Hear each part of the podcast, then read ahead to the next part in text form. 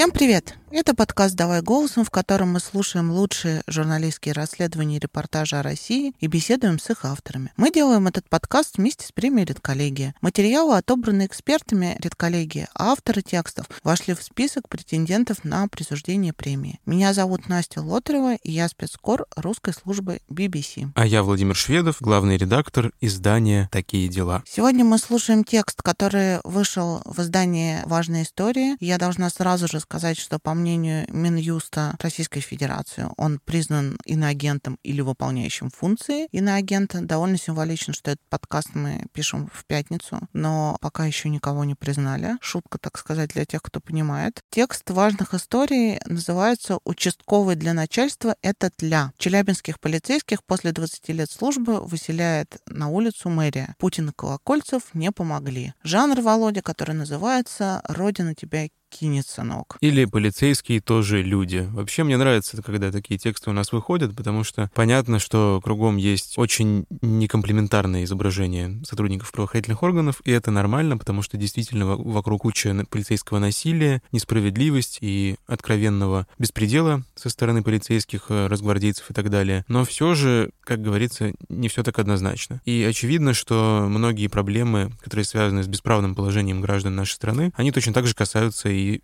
тех, кто при погонах. Мне очень нравится там главная героиня этого текста, такая мощная в смысле характера блондинка в красивом платье с оборочками, которая очень ярко разговаривает с Катей Фоминой, которая написала этот текст. Она какая-то, прям видно, что участковая, она была неравнодушной. Вот как она человек сейчас неравнодушный с этим профсоюзом для бывших участковых и всем остальным, так и участковым наверняка она была хорошим. Я хотел спросить тебя, Настя, а ты когда-нибудь по делу с участковым общалась? Ты вообще знаешь, что это за человек? Ты прям удивишься, но я с участковым общаюсь много. Дело в том, что я, конечно, не признана как важная история иностранным агентом, но я признана ненадежным элементом. Однажды меня задержали на пикете в поддержку моих коллег, моего коллеги Илья Зары, вернее, сначала Ивана Голунова, даже, по-моему, после этого начал ходить наш участковый, которому положено было проводить со мной профилактические беседы, чтобы это ни было. Участковый невероятно стеснялся, ему было лет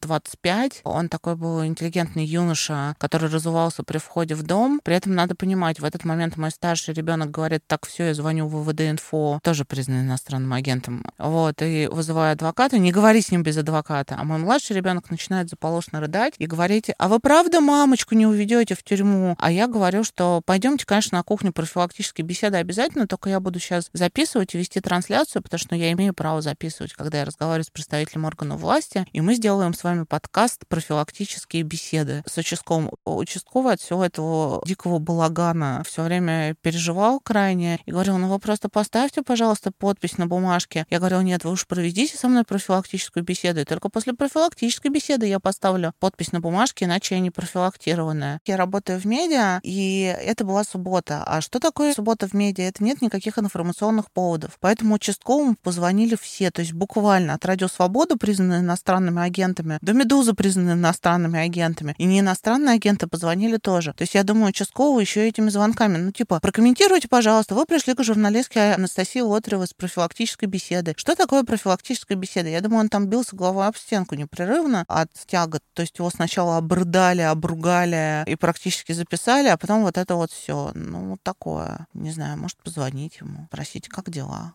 Знаешь, э, потом в кошмарах участковый просыпается, и ему звонят для профилактической беседы с радио BBC. Да, вы знаете, мы звоним вам с профилактической беседы с русской службы BBC. Короче, жизнь участкового действительно непроста, даже если без меня, если со мной вообще трендец. Но я к тому, что если ты не Анастасия Лотарева, то участковый с тобой, скорее всего, будет решать какие-то почти бытовые вопросы. Там где-то кто-то шумит, какие-то конфликты во дворе, распивают алкоголь не там, где надо. В общем, очень базовые приземленные вещи, и, как мне кажется, в массовом сознании есть какой-то разрыв между вот этими полицейскими на местах, участковыми, которые практически как завхозы какие-то, и есть э, полицейские, которые врываются к людям с утра на обыски, лицом в пол, потом отводят в ИВС. В общем, весь набор того, что обычно связано с полицейским насилием и каким-то беспределом. И как будто есть некоторый зазор между тем, что олицетворяет участковый, и даже в твоем случае вроде бы репрессивные меры, но это так как-то нелепо и почти что по-домашнему как-то, как мне показалось. При том, что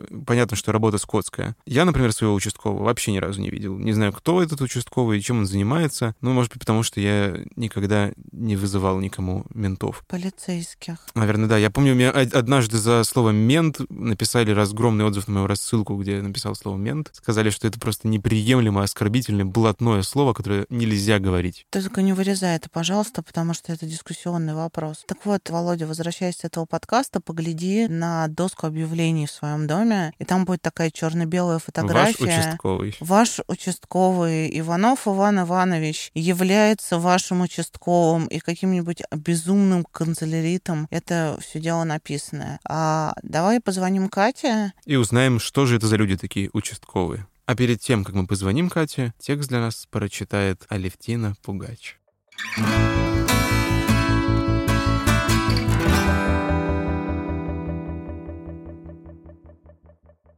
Майору полиции Яне Кирилловой из Челябинска 41 год.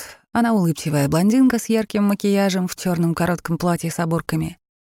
В 2004-м она ушла с должности инспектора по делам несовершеннолетних в участковые уполномоченные. Хоть это была и сложная профессия, но говорили, что дадут квартиру.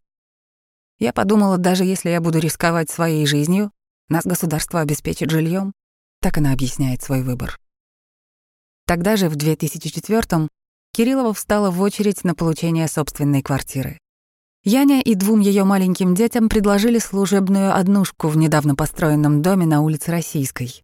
Сказали, что больше квартир нет, но потом, в будущем, они обязательно мне дадут другую, потому что мы разнополые с сыном, вспоминает она.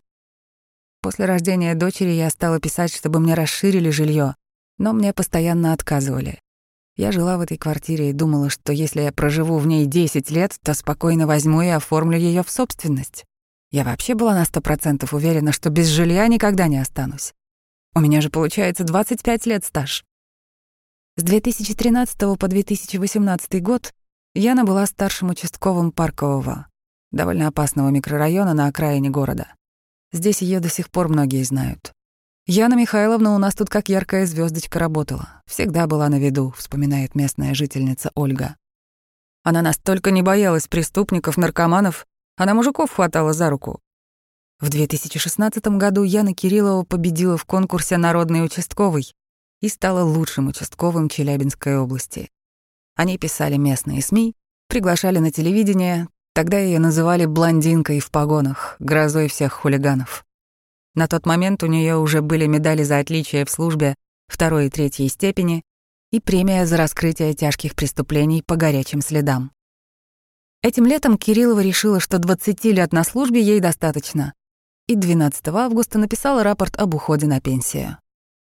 А 24 августа суд вынес решение по иску мэрии Челябинска о выселении из служебной квартиры пенсионера МВД, бывшего коллеги Кирилловой Рустама Валиулина, проработавшего в МВД 20 лет. Кириллова забрала свой рапорт и вернулась на службу, чтобы попытаться помочь сослуживцу. Он, как и десятки других участковых, служивших в Челябинске до пенсии, рискует остаться без крыши над головой. Яна собрала бывших полицейских и начала кампанию по возвращению им жилья. На сегодняшний день они записали уже два обращения президенту России Владимиру Путину и министру внутренних дел Владимиру Колокольцеву с просьбой повлиять на ситуацию. Им никто не ответил. Во дворе дома 63Б на улице Российской ранним утром в субботу сход бывших участковых, которые могут потерять свое жилье. Яна Кириллова собрала их, чтобы обсудить дальнейший план действий. В блеклой десятиэтажке с выкрашенными в веселый розовый цвет подъездами сейчас живут 15 семей участковых, оказавшихся под угрозой выселения. Дом построили в 2008 году по заказу ГУВД Челябинской области. Жилье в доме выдавали в основном сотрудникам правоохранительных органов. Из 160 квартир 15 выделили именно для участковых. Другие сотрудники МВД за прошедшие годы смогли приватизировать свои квартиры, потому что они находились в социальном найме. С жилищами участковых все оказалось сложнее. Согласно выпискам из реестра, собственник квартир — городской муниципалитет, и до сих пор помещения находились в служебном найме. Теперь муниципалитет подает иски против ветеранов МВД и требует, чтобы они покинули квартиры, принадлежащие городу. После первого видеообращения к Путину и Колокольцеву, записанного 6 сентября, челябинских участковых пригласили на встречу с руководителем местного УМВД и города. Туда же зачем-то позвали и других полицейских со всего города, которых проблема выселения из служебных квартир не касалась. Собрание прошло напряженно. Ничего, кроме переоформления жилья в коммерческий найм, бывшим сотрудникам полиции не предложили. Многие участковые, по их собственным словам, шли на службу в 90-х и 2000-х именно потому, что нуждались в жилье. Бывшие полицейские рассказывают, что ипотеку им банки не одобряли. Зарплата была невысокая и не впечатляла кредиторов. Жилплощадь от государства была единственной надеждой. По закону сотрудник полиции, имеющий стаж службы в органах внутренних дел не менее 10 лет, имеет право на получение выплаты на покупку своего жилья. В 2020 году 1313 пенсионеров МВД, в том числе семьи погибших сотрудников, получили такие компенсации в размере около 7 миллионов рублей каждому. Сейчас в очереди на выплату стоят около 90 тысяч сотрудников полиции. Никто из тех, кого сейчас выселяют в Челябинске, денег от государства не получил. Многие значатся в списках уже много лет. И, судя по всему, очередь до них дойдет не скоро, потому что их места в списке даже не среди первых десяти тысяч. Другой вариант — встать в очередь на получение уже готового жилья. Общероссийская очередь из полицейских, по оценкам экспертов, рассосется не раньше, чем через 80 лет. Если челябинские участковые проиграют суду о выселении, идти им будет попросту некуда. «Я в администрации сказал, что буду жить у них в фойе», говорит бывший участковый Виктор Байдюк. Он вышел на пенсию в 2018 после 27 лет службы. Байдюк вспоминает, что 13 лет назад на вручении ключей от квартиры в администрации Челябинска ему сказали «Квартира будет ваша, можете там распоряжаться». Но в приватизации бывшему полицейскому отказали. «Я даже и не думал, что нас так вышвырнут», — сокрушается Виктор. «Нам некогда было думать о квартире. Людей на участках не хватало, я обслуживал все три участка. Раз квартиру дали, значит, должна была стать моей. В кредит купить квартиру никогда не было возможности. Байдюка поддерживают его коллеги, шумят в разнобой. Ощущение, как наплевали на нас, бросили, говорит один. Обидно еще, что тот, кто работает на земле, ничего не имеет, а тот, кто сидит в кабинете, протирает штаны, получил жилье в собственность, возмущается другой. Молчит на сходе участковых только Вадим Синицын, майор в отставке. Он отслужил 23 года на должности участкового уполномоченного, вышел на пенсию в 2013 году.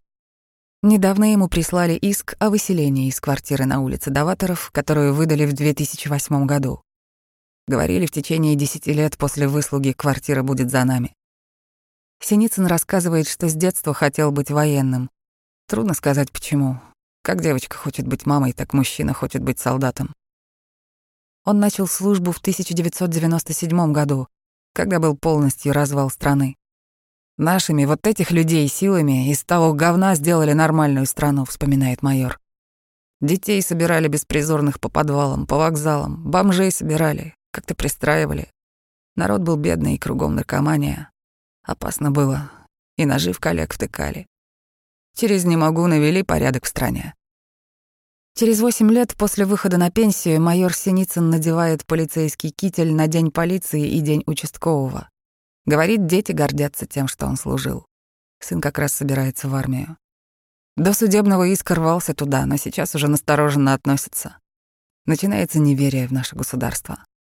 Обидно, что дети начинают не доверять, говорит Синицын. А вы еще доверяете, спрашиваю. Я доверяю пока еще, я все таки офицер, отвечает майор. А вот Лидия Минваева, мать троих детей и жена бывшего участкового, который перевелся работать в другую структуру, Властям уже не верит. Она тоже пришла во двор своего дома поддержать бывших участковых. «Мы разочарованы не только по своей службе, в принципе, во всем, говорит Лидия. «Даже перед тем, как идти на выборы, теперь тщательно думаем, за кого. Эта ситуация изменила наше мнение». После того, как муж Лидии ушел с должности участкового, им тоже пришел иск о выселении. Дети спрашивают, что происходит. Объясняем, как есть, нас выселяют. Я думаю, не только наши дети, но и вся молодежь, глядя на нас, начнет задумываться, стоит ли верить власти, идти на службу.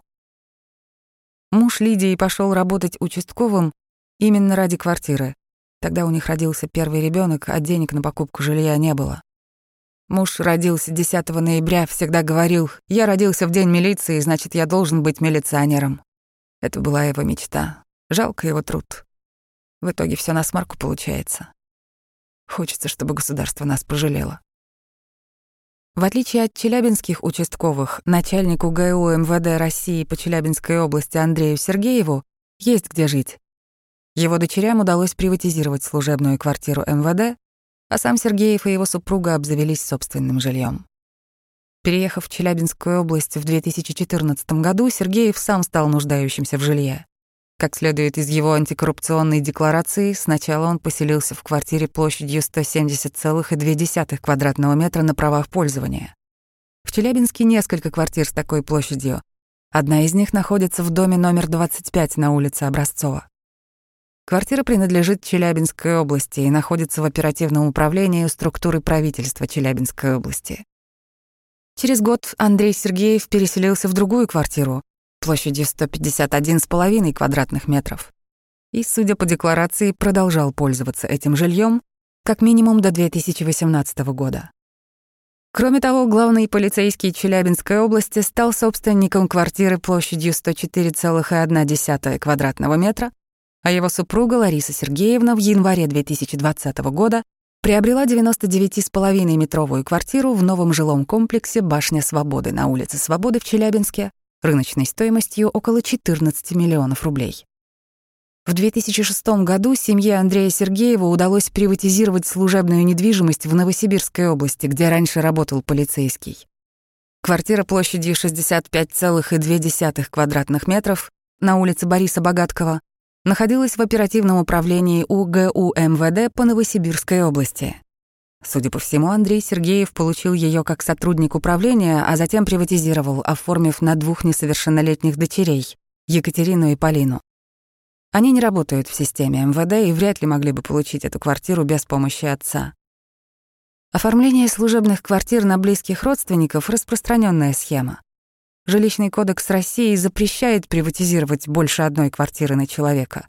Поэтому чиновники, воспользовавшись законным правом приватизации, зачастую получают служебные квартиры еще и на членов своих семей, чтобы впоследствии оформить казенное жилье в собственность. Приватизация служебного жилья — это право сильных, объясняет Алексей Федяров, глава правового департамента фонда «Русь сидящая» и бывший исследователь. Участковые к сильным не относятся. Я знаю прокуроров, которые приватизировали жилье в нескольких регионах, где они работают. К ним нет вопросов абсолютно ни у кого.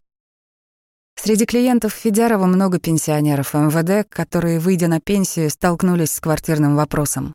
В 99% случаев это люди, которые спрашивают по поводу служебных квартир. Пришел участковый, через какое-то время получил какую-то комнатенку, а если повезет, то квартирку небольшую.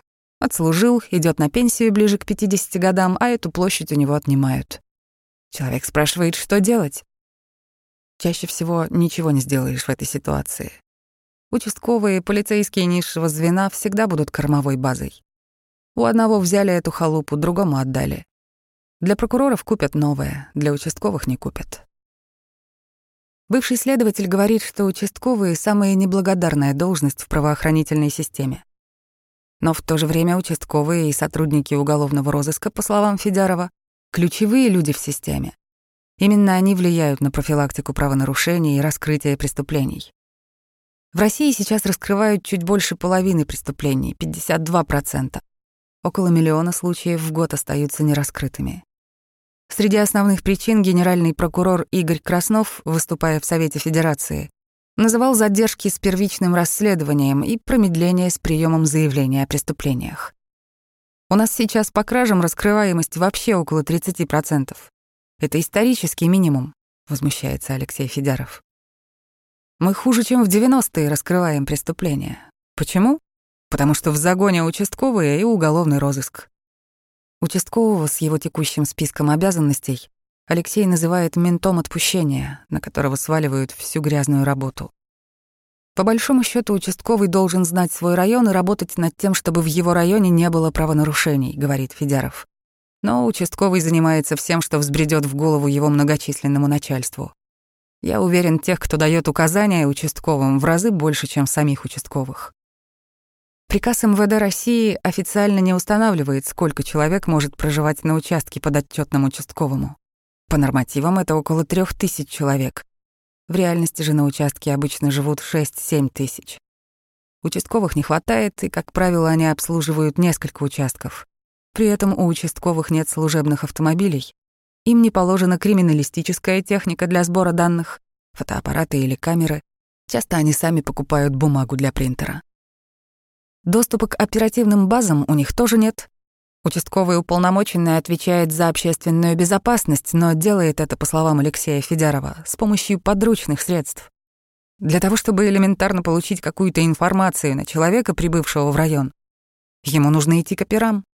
Даже в службе безопасности банка гораздо более неформально и эффективно могут подойти к этому вопросу. У российских участковых почти нигде нет нормальных кабинетов для приема посетителей. А самое главное, нет времени. Мне сложно представить, как они ходят по квартирам, общаются с этими семейными боксерами, с алкоголиками, с потребителями наркотиков. Чаще всего это физически неподготовленные люди, потому что у них даже времени нет заниматься физической подготовкой, подчеркивает Федяров. Не знаю, на чем они держатся. На остатках страха, может быть, перед формой, перед мундиром. Уважения так к ним уже давно нет. Карьерного роста у участковых тоже нет. Чаще всего они приходят в правоохранительные органы и выходят на пенсию участковыми. Для любого вышестоящего начальства участковый — это тля, объясняет внутреннюю иерархию Алексей Федяров. Никто не обязан держать обещания либо обязательства по отношению к тем людям, которые никоим образом не могут ответить. Так относится к ним полицейское руководство. При этом Федяров считает, что люди, идущие на службу в полицию, не должны питать иллюзий. Если ты по собственной воле поступил в МВД, тебя и кидают. Жаловаться на то, что наперсточник в конце игры поступил с тобой нечестно, так он тебя всю игру обманывал. Ты же знаешь, кто такой наперсточник. Ты был частью этой системы. Что жаловаться на систему тогда? Надо было уходить раньше. Если не можешь изменить систему, уйди из нее, начни менять себя. Алексей Федяров уверен, что сейчас люди не заступятся за участковых и не выйдут ради них на улицу. Они сами за 30 лет сделали для этого все. Рамиль Ишаев узнал, что его бывшие коллеги могут остаться на улице, увидев их видеообращение в интернете. Он капитан в отставке, 20 лет проработал участковым в Челябинске, но не получил даже временного служебного жилья. Все годы службы Рамиль мотался по комнатам в общежитиях, которые находил самостоятельно. Поэтому теперь он присоединился к инициативной группе бывших полицейских. Ишаев приехал в Челябинск из Курганской области. По профессии он преподаватель физкультуры, 12 лет отработал в школе, но в 33 года решил попробовать себя в милиции, о чем давно мечтал. Я три года служил в военно-морском флоте, нравится мне военная служба, форма. Никогда не проходил в форме мимо кого-то, за всех заступался, вспоминает Рамиль. Начал он с работы в патрульно-постовой службе, а потом узнал, что участковым обещают квартиры и захотел перевестись. Переводить Ишаева согласились с одним условием. Либо он отрабатывает еще три года, либо едет в командировку в Чечню, где тогда, в 2002 году, была в самом разгаре война. Я с удовольствием быстренько поехал, чтобы отпустили меня в участковые, чтобы получить мне жилье, вспоминает Рамиль. Было не страшно, ни семьи, ни дома, нечего терять было. Но и после командировки в горячую точку государство не выделило ему квартиру. Были вызовы, где и с ножом нападали, но я никому не рассказывал, вспоминает Рамиль свою работу в Челябинске. Обошлось, и слава богу. Бывало, и кровь сдавали коллегам, на которых нападали. Такое бывает и в мирное время, не обязательно на войне. Не страшно, привык. Среди самых нелюбимых вызовов — скоропостижки. Участковые первыми приезжают на любую смерть в районе, чтобы зафиксировать, что она не была насильственной. Большинство трупов Рамиль фотографировал на свой телефон. Однажды во время обхода участка Рамиль познакомился с девушкой. Говорит, встретил свою любовь. Сошлись, свадьба была. Но все испортил квартирный вопрос. У Рамиля жилья не было. У его жены была небольшая комнатушка, где она жила с мамой и ребенком. Почему я один? Семью же не приведешь никуда. Полных 53 года, так и остался. На пенсию Ишаев вышел пару лет назад, все тем же участковым. Без юридического образования он не смог подняться выше по карьерной лестнице. После ухода со службы Рамиль все таки начал судиться за свое право на жилье. Районный суд в Челябинске он проиграл. Капитан вспоминает, как судья сказал ему, мы бы дали жилье, если бы у тебя дети были инвалиды или сам ты был бы ветеран боевых действий Афганистана. Недавно бывшего участкового выселили из последнего общежития, где он был прописан. Сейчас капитан в отставке стал разнорабочим. В садах у богатых людей землю копает. Он не считает, что зря потратил свою жизнь на службу Отечеству и рад, что выслужил себе хотя бы пенсию в 20 тысяч рублей. Мы с Рамилем идем к набережной реки Миас, где в 2013 году на месте заброшенного сквера установили мемориал солдатам правопорядка в память о полицейских, погибших при исполнении. Свою лепту немножко внесли, кто сколько мог, рассказывает Рамиль, который тоже скидывался на памятник стоимостью 20 миллионов рублей. На постаменте стоит бронзовый воин, рядом с ним ребенок. По бокам мраморные стелы с именами 232 служивших в правоохранительных органах челябинцев, которые погибли с 1918 по 2011 год. В 7 часов вечера темнеет, скульптурная композиция освещается розоватым светом ламп, Рамиль подходит ближе к высоким в три человеческих роста плитам, водит пальцем по золотистым выпуклым буквам и приговаривает. Этот погиб при исполнении служебного долга в Аргуне. Вот Лебедев Андрей. С нашего советского райотдела тоже есть. Я даже ездил к родителям. Просили в отделе кадров подарки завести на День милиции.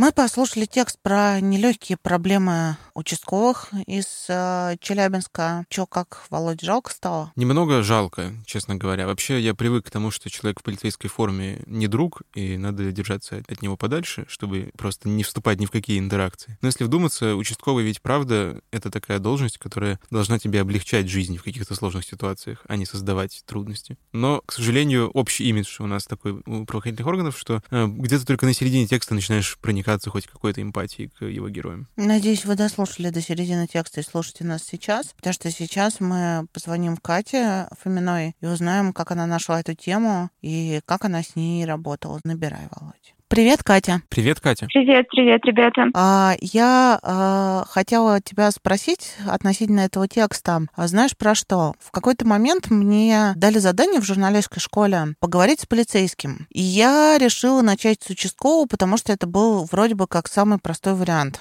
по совершенно какому-то пустяковому поводу, но это уже вот в те времена, когда все пресс-службы, все говорят, идите в пресс-службу там и так далее. И я помню, что я бегала за участковым по району, в котором я тогда жила, и говорила, ну откомментируйте мне, пожалуйста, ну интересно же. И участковый говорил, иди отсюда, девочка, я не буду с тобой разговаривать никогда, там и так далее, и так далее. У тебя там участковые, которые уже отработали. А ты пробовала поговорить с теми, кто работает в этом месте сейчас? А, да, но не совсем так, потому что например, вот главная героиня Яна, она по-прежнему работает. То есть она пыталась уволиться, она подала рапорт об увольнении, но на момент, когда мы разговаривали, она по-прежнему числилась среди текущих сотрудников, нынешних сотрудников.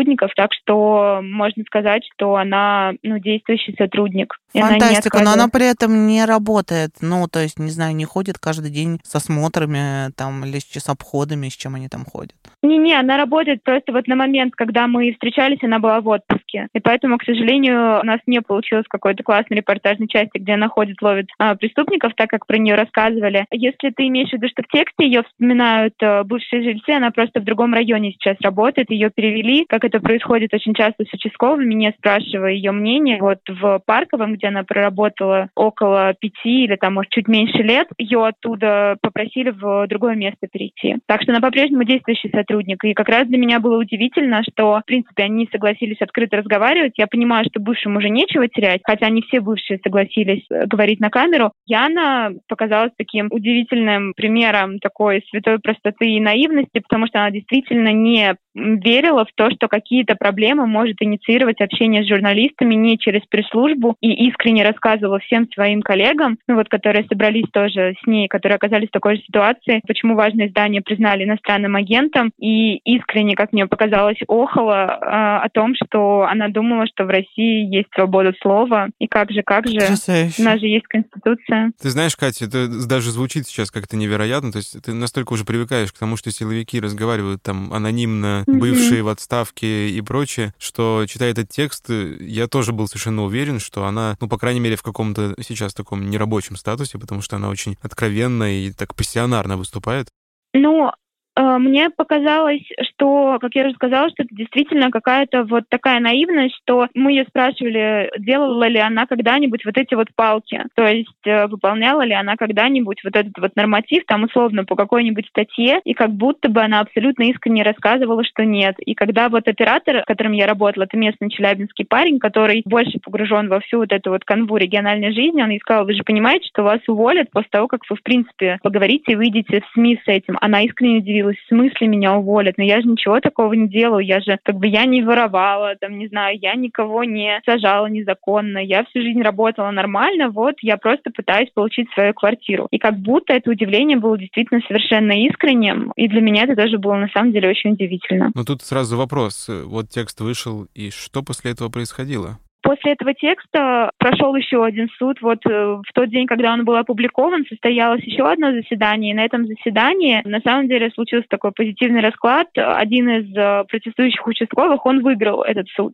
Но так как это районный суд, соответственно, там пойдут апелляции, и не факт, что он не будет выселен. И вот на данный момент там э, огромное количество еще судов идет. Пока, вот, мне кажется, сколько там, три недели, четыре недели назад текст вышел, пока никаких новостей нет. Насколько я знаю, вот тоже через несколько дней после публикации текста все-таки до Бастрыкина дошли какие-то обращения, которые м, участковые записывали, в том числе ему. Он поручил проверить ситуацию, но как он поручил? Он пе- перепоручил это э, Следственному комитету на региональном уровне. Вот. А как известно, что в таких ситуациях, скорее всего, никаких э, концов и никаких э, проблем не найдется. Что-то прям вспоминаю недавнюю историю с общением Бастрыкина с подчиненными даже более высокого ранга, чем участковые, которые, как по меткому выражению, хуже тли для вообще кого-то власть имеющих, и что-то низко Мгм. оцениваю перспективы этих участковых на что-либо. Это правда, потому что так как я не погружена была вот именно в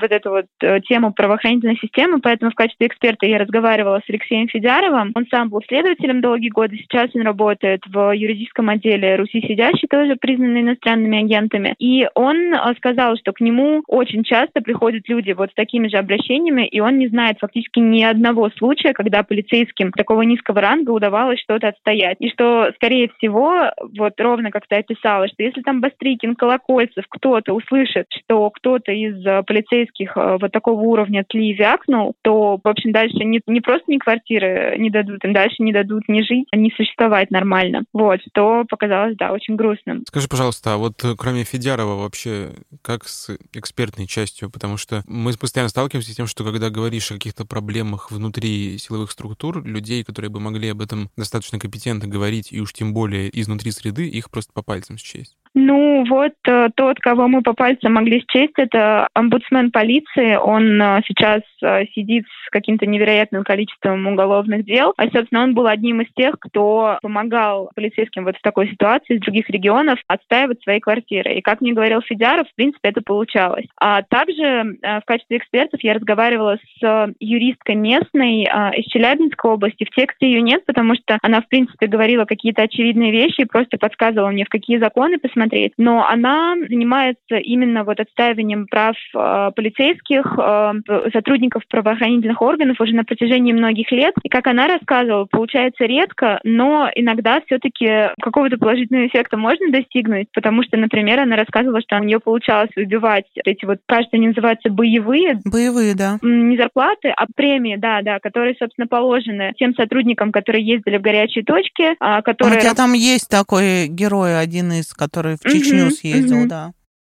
Да, вот он э, как раз своих э, вот этих вот дополнительных денег за то, что он ездил в Чечню, у меня даже два таких героя, ни один из них не получил, но э, вот юристка, которая выступает э, на стороне о полицейских судах, она сказала, что в принципе по региону у них были положительные случаи, но, конечно же, это тоже единицы. Катя, как ты вообще к этой теме подступилась? И скажи, по мере работы у тебя возникла какая-то эмпатия к этим людям, к полицейским, участковым? Я понимаю, о чем ты спрашиваешь, потому что когда я открыла большинство комментариев там в социальных сетях к этому тексту и вообще во всех вот аналогичных ситуациях, да, когда какие-то люди, вот там росгвардейцы, ОМОНовцы оказываются на обочине жизни, там обычные граждане, которых все это время прессовали, собственно, вот эти вот, которые сейчас оказались в позиции жертвы, они их просто, ну, гнобят, говорят, что да, так вам и надо, а что вы хотели, вот наконец-то вы на нашем месте, но не знаю, я просто, когда оказываюсь в командировках, э, мне кажется, что у меня отключается какое-то вот мое человеческое восприятие. То есть я общаюсь как журналистка, а не как человек. Мне просто как-то особо не верилось,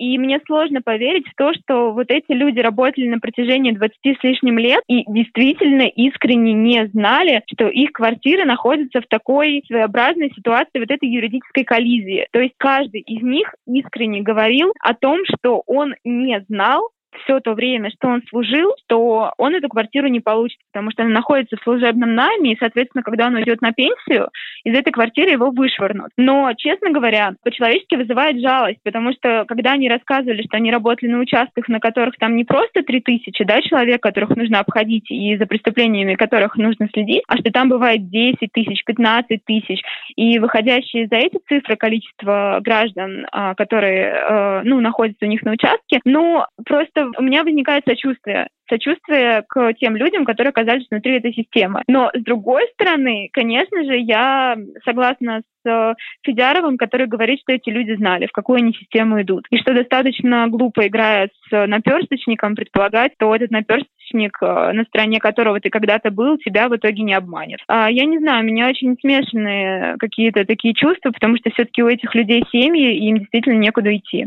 Кать, ну тут, наверное, последний вопрос про полицейских, который хочется задать, о том, что все-таки участковые и те полицейские, которые обычно появляются в разных сводках о mm-hmm. насилии и репрессиях, это две большие разницы. И мы тут обсуждали перед тем, как послушать твой текст, как раз опыт взаимодействия с участковыми.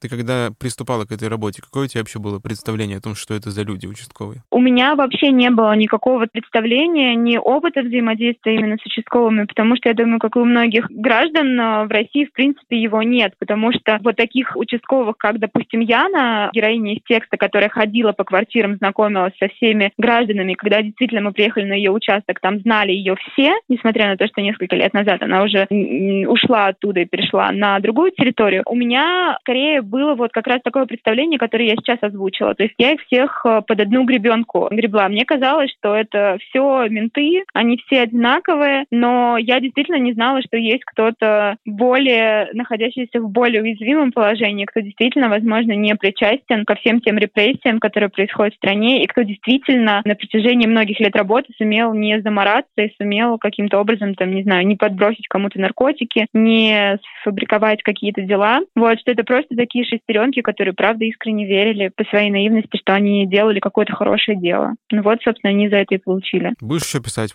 про полицейских вот с этой стороны баррикад?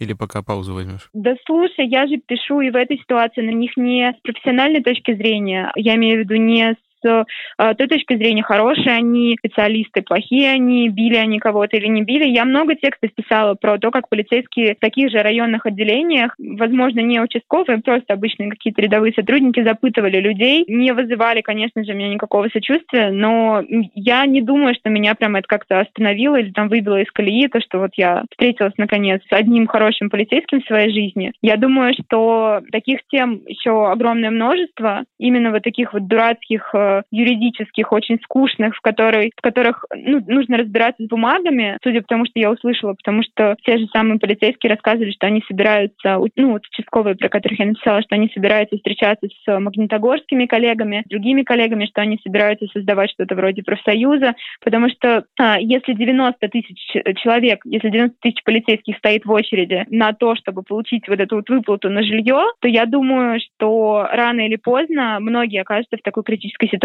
все-таки присоединятся как-то к этому движению. Но я не верю, что как- как-то все это закончится позитивным для них. Спасибо, Катя, тебе за этот текст. Спасибо. Спасибо тебе. За такой необычный довольно материал. Я желаю тебе много новых хороших текстов. Пока. Пока. Спасибо, спасибо, пока.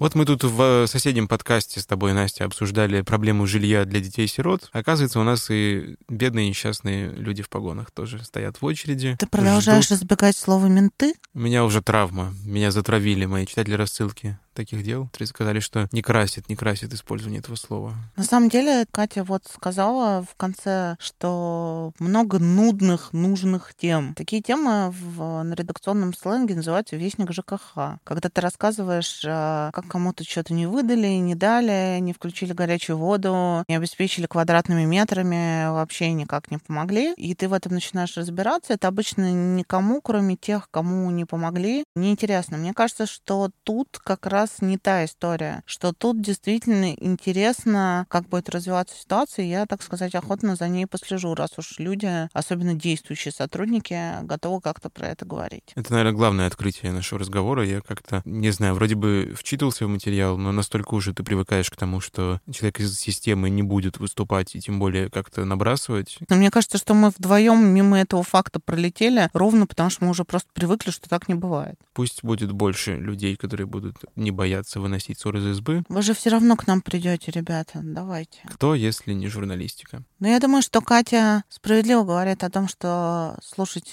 нужно всех, и э, каким-то неурядицам подвергаешься ты, будь ты в погонах, будь ты не в погонах. И это, так сказать, наш гуманистический позыв. Я говорю несколько иронично, на самом деле нифига это не иронично, и это то, что действительно хотелось бы, ну, правда, для всех, и чтобы никто не ушел обиженным. Как говорится в редакции таких дел, это Настя Лотрева, она даже к сотруднику ФСИН может испытывать сочувствие. До сих пор, даже не будучи в редакции таких дел. Так вот, с вами была Настя Лотрева, которая призывает вас из эмпатии к нашему подкасту ставить звездочки, подписываться на нас. Нам это очень важно, нас это повышает выдачу, а значит больше людей нас слушает, и мы можем работать дальше и дальше. Спасибо за то, что слушаете нас. А я напомню, что подкаст «Давай голосом» мы делаем вместе с премией «Редколлегия». Спасибо, что нас слушали. С вами был Владимир Шведов. И Настя Лотарева.